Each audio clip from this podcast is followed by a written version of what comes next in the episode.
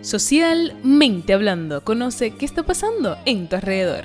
10 minutos de buena conversación junto a Vitali López. Y sin más preámbulos, empezamos con uno de los temas que más hoy toca nuestras puertas.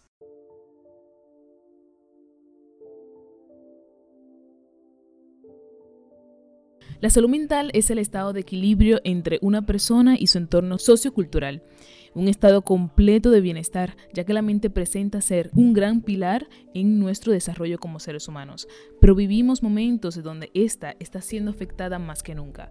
Para hablar del tema, tenemos con nosotros a Valeria Rassi, es una psicóloga venezolana quien desde que era adolescente le ha apasionado la conducta humana, cursó su licenciatura en psicología, mención clínica en la Universidad de Arturo Michelena en Venezuela. Se ha formado en psicoterapia sistemática, eh, psicóloga, psicoterapia infanto-juvenil, neuropsicología clínica, disciplina positiva, arteterapia y terapias psicoexpresivas. De verdad que esto es espectacular para mí, Valeria. Saludos, Valeria, ¿cómo estás? Estoy muy bien, gracias. Aquí feliz de, poder hablar de este tema una vez más porque me apasiona muchísimo. Gracias a ti nuevamente. Antes de empezar la entrevista, eh, veo que estás muy activo en las redes sociales hablando de todo esto de salud mental, de cómo deberíamos afrontar estas situaciones. ¿Cómo empiezas tú a tomar en consideración o cómo te sale esta pasión por la conducta humana? Mm, bueno, cuando yo estaba estudiando el bachillerato en Venezuela, vimos una materia que se llamaba así, ¿no? Psicología. En realidad se llamaba filosofía, pero nos daban era psicología. Y bueno, me encantó en un primer momento pues todo lo relacionado a, eh, pues nada, el aparato psíquico propuesto por Freud, a todas, las, a, todas estas teorías, ¿no? Que son los pilares en sí de la psicología. Entonces pues allí fue que empezó eh, pues todo este interés y bueno, luego hice mi prueba vocacional ahí también en ese colegio. Y pues nada, saqué con el 93% psicología y yo dije, ok, sí, la verdad es que sí, esto es lo que tengo que estudiar. y empecé a estudiar, nada, después en la universidad y pues no he parado ni un segundo de estudiar porque me, me gusta mucho, la verdad. Cuéntame cómo podríamos definir qué es la salud mental, empezando con el tema desde lleno. ¿Cómo tú podrías definirlo en simples palabras? Claro, la salud mental en realidad es un estado de salud, valga la redundancia, integral. Sí, es decir, incluso físico, es decir, físico, mental. Y lo más significativo es que, y social evidentemente, lo más significativo es que no es solo ausencia de enfermedad, Sí, eso es algo muy, muy, muy común, esta creencia de que, bueno, pues si yo no tengo un diagnóstico clínico, eh, como por ejemplo, eh, pues no tengo depresión. Ah, pues entonces yo estoy bien. O sea, yo de, salud mental estoy buenísimo, pero entonces me peleo con todo el mundo. Si me peleo con todo el mundo, no sé comunicarme de manera asertiva, eh, o tengo una autoestima muy baja que me impide seguir adelante con mis proyectos. Entonces, eso no son enfermedades. Tener autoestima baja no es una enfermedad, pero sí es algo que me puede impedir a mí eh, alcanzar muchas cosas, desde poder socializar con alguien hasta eh, llevar a cabo un proyecto o poder incluso, no sé, estar bien en mi trabajo. Entonces no es ausencia de enfermedad, sí, no, no se trata de eso, se trata de, de un estado integral eh, de salud.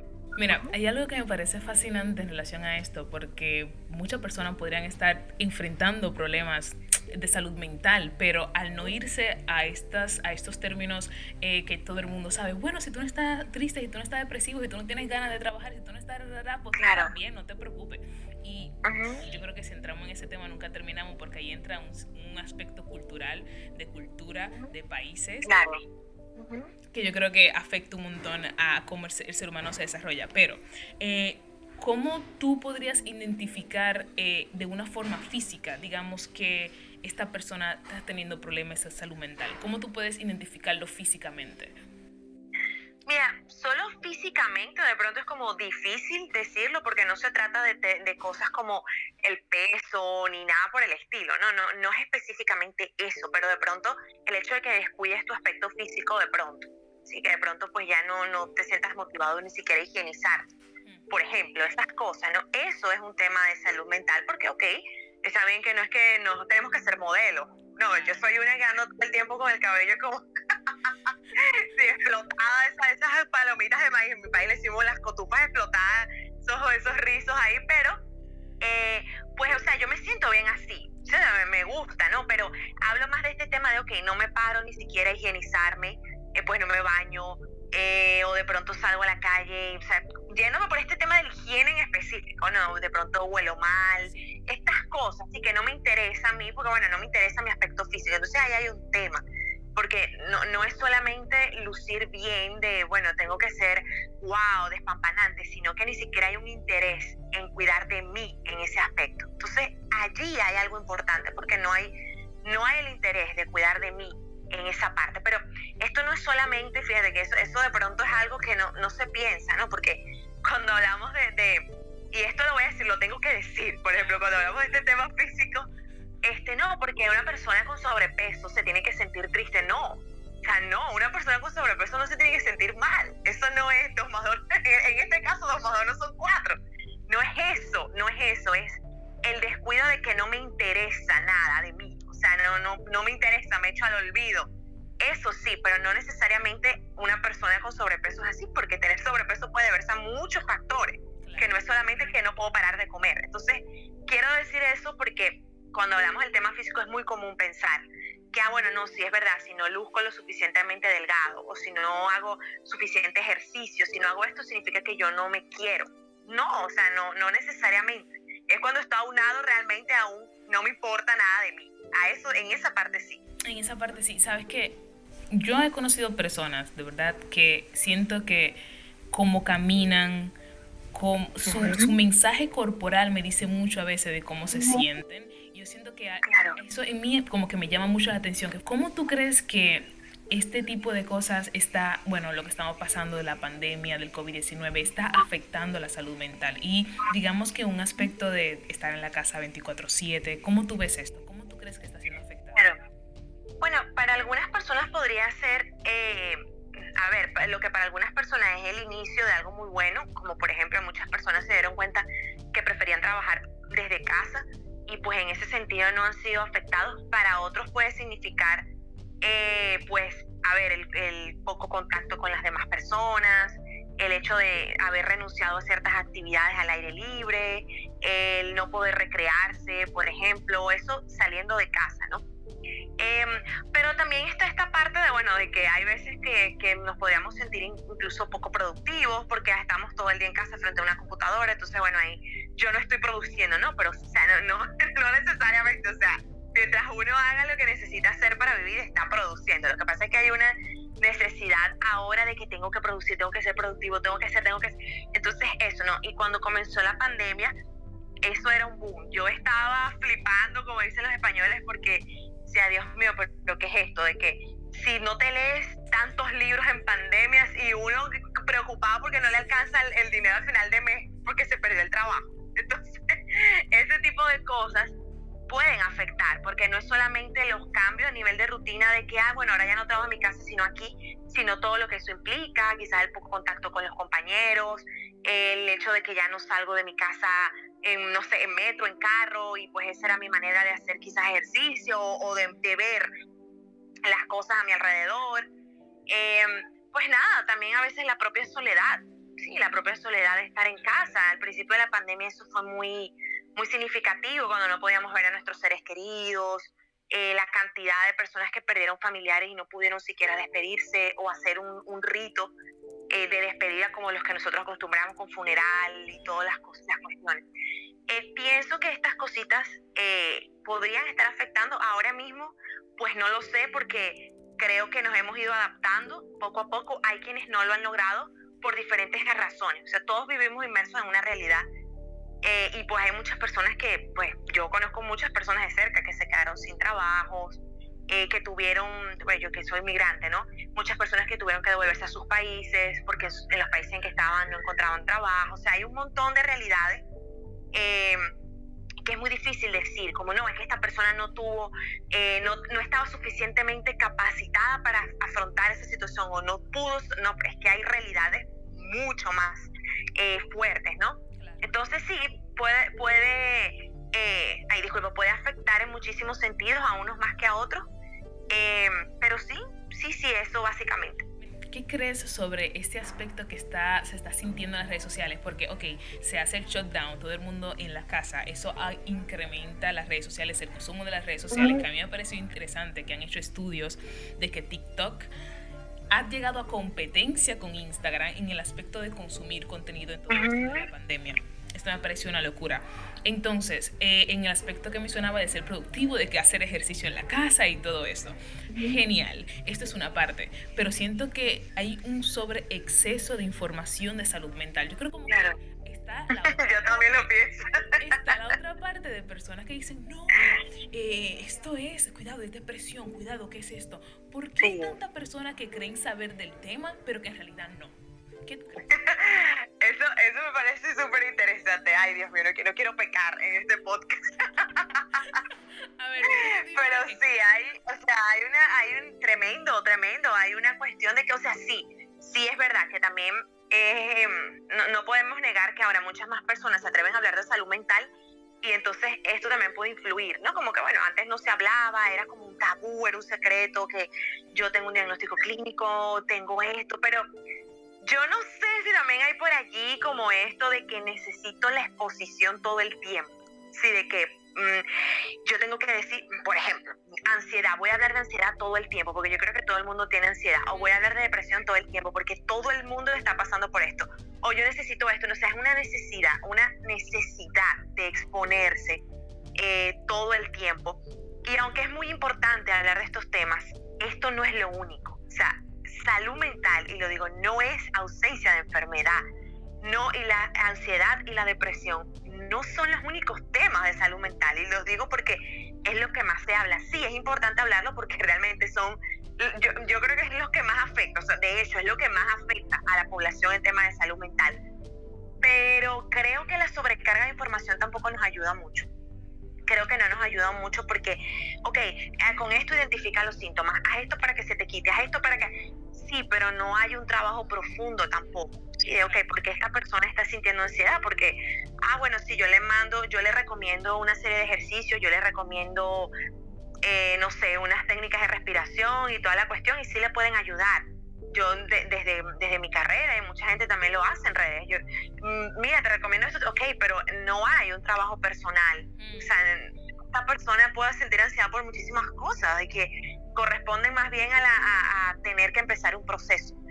Eh, yo creo que, bueno, ahorita todos nos, nos, creemos expertos de muchas cosas y eso es muy peligroso. Es muy, es muy peligroso. Eh, y yo nunca, nunca, nunca me vas a escuchar hablando desde la posición de que solamente los psicólogos o solamente los psiquiatras vamos hablar de eso. Yo no pienso eso. Lo que pienso es que tenemos que tener mucho cuidado eh, con hablar de tanto, o sea, tantas cosas de, de, esta, de estos dos aspectos que sí eh, afectan mucho a la sociedad, evidentemente, y, muchas personas se pueden sentir acompañadas, pero honestamente yo, y esto es una, esto es una opinión muy personal, no necesariamente profesional, pienso que hay demasiada información en las redes sociales sobre qué es salud mental, cómo abordar la salud mental, qué, qué es ansiedad, qué es depresión, cuáles son los síntomas, qué hacer, qué no sé cuánto, qué no sé cuánto a muchas personas le ayudan, a muchas personas van y dicen, sí, yo vi un post y esto me ayudó y por eso estoy aquí, eso es buenísimo, pero creo que también es importante cuando hablamos desde el desconocimiento, eh, saber hasta dónde podemos llegar con ciertas informaciones, porque yo vivir ansiedad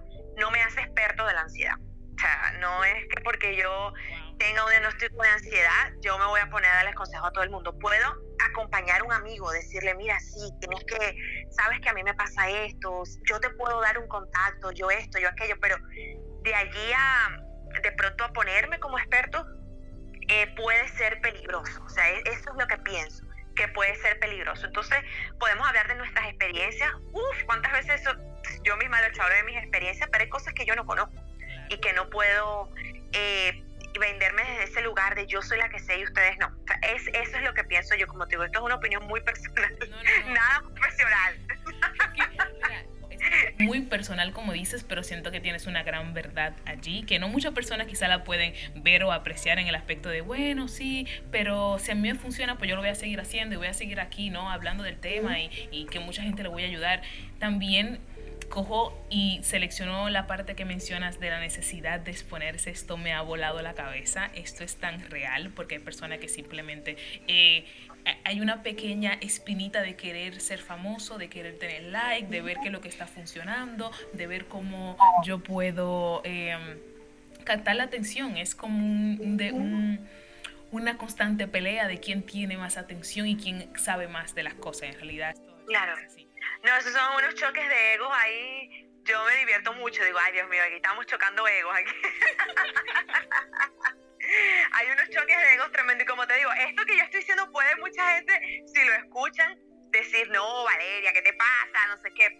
Y, bueno, yo quizás estoy equivocada, pero lo veo desde este punto de vista. O sea, a veces creo que entre profesionales, eh, también hablando desde, desde mi área, eh, hay mucho tema de chocar egos sí, eso que tú dices, retomo tus palabras de yo soy el que sé, yo soy el que sé, yo digo, yo digo, yo digo, o sea, no está mal hablar de lo que sabemos, no está mal, porque bueno, pues yo también tengo una cuenta y ahí hablo de cosas, pero eh, creo que hay demasiado y quizás deberíamos empezar a ver también otras áreas porque no todo el mundo tiene ansiedad o depresión. O sea, no todo el mundo y no todo el mundo vive eso. Eh, y es bueno también compartir otras cosas, ¿sí? O sea, podemos de pronto compartir desde otros espacios. Eh, hablar de eso, claro, pero también sería bueno tratar otros espacios. Esto es lo que, eso es lo que pienso yo. Yo siento que muchas personas no se conocen a sí mismas. Y al no conocerse a sí misma, pues cualquier eh, eh, sensación que están teniendo, bueno, que es que no sé, espérate, que me puedo enredar. Hay personas, no te preocupes. Hay personas que pueden tener un momento de tristeza y eso no es salud mental. O sea, ¿cómo yo puedo distinguir? No, esto ya es salud mental, tengo que chequear esto o no, mira. Claro. ¿Cómo puedo hacer como esto normal o no? Esto ya el, el psicólogo. ¿Cómo puedes, mira Vitali, ¿es mejor si hacen esto o es mejor si no hacen? Claro, hay cuatro dimensiones. Intensidad, duración, frecuencia y adecuación. Es decir, qué tan intenso es ese síntoma, desde hace cuánto tiempo lo sientes, cuánto te puede durar en el día y si eso te deja de, o sea, contribuye a que dejes de ser funcional en tus actividades. Por ejemplo, estar triste es una emoción, eso es totalmente natural. Y de hecho, estar triste frente a situaciones como vamos a decir, ah, murió un familiar, perdí un trabajo, terminé con mi pareja, eso es totalmente natural y eso no hace que yo esté viviendo una depresión, estoy viviendo un duelo. Sí, me estoy enfrentando o sea, a, una pérdida que, bueno, ahorita tengo que integrar esa pérdida, ¿no? Eh, cuando es fuera de esto, o sea, cuando, cuando es fuera de esto, de que, ok, no, si es un duelo, corresponde a un duelo, o bueno, sí, esta persona tiene un momento triste, bueno, no sé, tiene nostalgia, extraña a alguien, lo que sea, hay que ver qué tanto eso nos está afectando a nosotros en nuestra adecuación a las actividades. Ya yo no disfruto las mismas actividades, ya estoy todo el día irritado, eh, o de pronto pues yo no, todo lo que empiezo no lo termino porque no confío en mí, dejo todos mis proyectos a mitad, eh, o no sé, este, bueno, cualquier cosa que ocurre ya yo pienso que incluso estoy en peligro, o sea, hay un montón de cosas que cuando las miramos de cerca decimos, ok, pero a ver, ¿cuál es la evidencia de que esto sea así? Por ejemplo, sentir que todo el tiempo estoy en peligro, ¿cuál es la evidencia realmente? Ay, no, es que esta persona eh, resulta que viene, no sé, hace un año vivió un robo traumático, o sea, no sé, vivió un secuestro, ah, ok, esto corresponde a algo, esto tiene sentido, o sea, no es que lo demás no tenga sentido, pero hay una evidencia, hay una evidencia eh, visible para otros, sí, que no es siempre lo que pasa, que por eso es que muchas veces cuando vamos, estamos en terapia, mucho, muchas veces pues decimos, es que yo me siento así, pero yo no sé por qué, y pareciera ser que en el presente no ocurre nada, pero mirando para atrás nos damos cuenta que hay experiencias en esa historia que marcaron ese sentir, ese sentir en el presente, ¿no? Pero sí, en el presente, cuando yo dejo de ser funcional, me refiero, cuando hablo de ser funcional es que yo no puedo responder a mis actividades de la misma manera en que hacía antes. Sí, que yo antes funcionaba de una manera y ahora ya no. Si la intensidad de eso que yo siento, de, no sé, o sea, me puede, yo puedo levantarme y estar todo el día acostado en mi cama hasta la noche y no pararme. O sea, no, no hay nada que me ayude a pararme. Ah, ok, ahí hay un tema. Pero si eso me pasa una vez, una vez un domingo, porque el domingo se presta para eso, eso no pasa nada.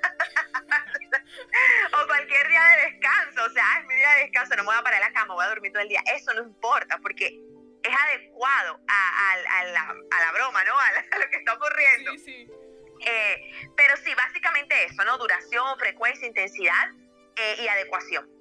Perfecto. Valeria, esto está súper... O sea, yo estoy aprendiendo tanto y la misma vez me emociono tanto. Esto me pasa un montón. a mí también, ¿verdad? Vives con intensidad las cosas. A mí me pasa también las emociones como con intensidad. Sí, como que no, sé cómo, ah, como que hablar, como que me pongo muy emocionada. Pero mira, Valeria, eh, veo que también tienes como, eh, digamos que te llama la atención la arte terapia. ah, yo aquí, amante del arte, estudio arte, me encanta.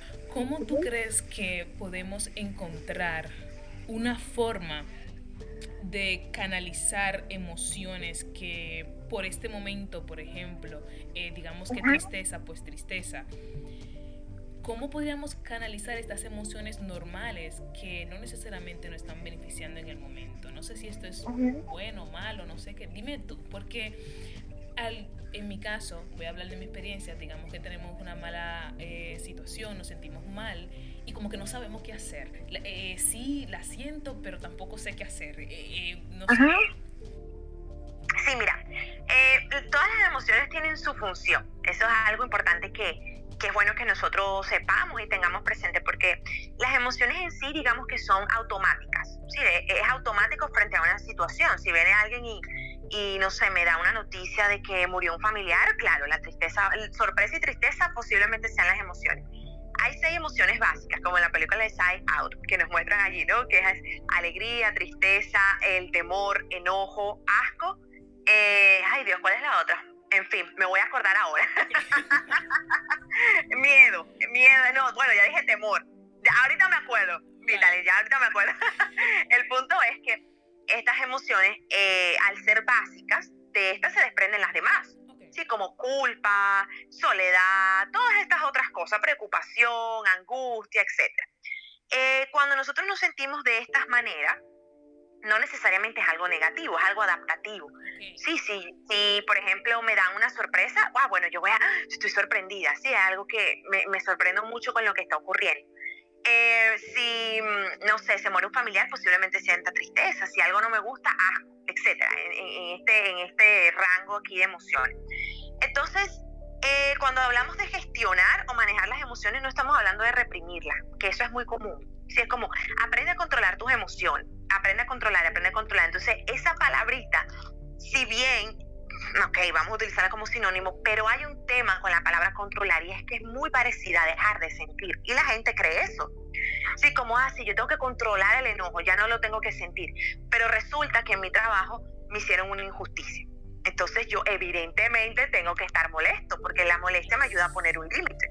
Sí, si yo no me enojo, es raro. Sí, es raro, porque eso significa que yo dejo que me hagan de todo. Eso es más peligroso todavía. Entonces, estas emociones son válidas, totalmente válidas, pero sí que es necesario que nosotros a medida que vamos creciendo aprendamos a manejarlas. Cuando somos pequeños no lo hacemos. Eso es totalmente eh, natural. Quienes nos ayudan son los adultos a gestionar esas emociones. Cuando vamos creciendo, sí, aunque ¿qué yo estoy sintiendo exactamente? Que es la conciencia emocional. Aunque yo me estoy sintiendo enojado, sí, estoy sintiéndome con mucho miedo. ¿Qué, qué me da miedo exactamente? Eh, esto, esto y esto. Ok, pues yo voy a contar hasta 10, yo voy a tomar una hoja y voy a hacer rayas, por ejemplo, voy a hacer rayas, o yo voy a arrugar un papel porque tengo mucha rabia, o yo si me siento muy alegre y en este momento no puedo brincar y celebrar porque tengo que tener la compostura, la cosa, entonces escribo en mi teléfono, me siento súper alegre, estoy feliz no sé qué. Si esas son formas, digamos como alternativas, cuando no podemos hacerlo por X razón. Y cuando no sabemos, el arte nos ayuda mucho porque con el arte siempre estamos en una, en una posición como de acción.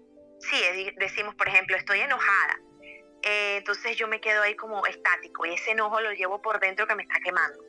Sí, entonces, pero a través del arte podemos hacer muchas cosas. Escribo, escribo, por ejemplo, escribo una poesía o simplemente escribo. No eso no tiene que tener ningún... La, lo grandioso de la arte terapia es que no hay que ser artista. O sea, arte terapia es que usas recursos artísticos, pero no es que eres artista pues yo no sé dibujar, yo dibujo con palitos, pero a mí me encanta cada vez que estoy de cierta manera, voy a agarrar mi blog y hago algo, hay una flor, lo que sea. Este, el arte nos ayuda a eso, a poner, eh, a, darle sentido a lo que sentimos cuando no encontramos las palabras.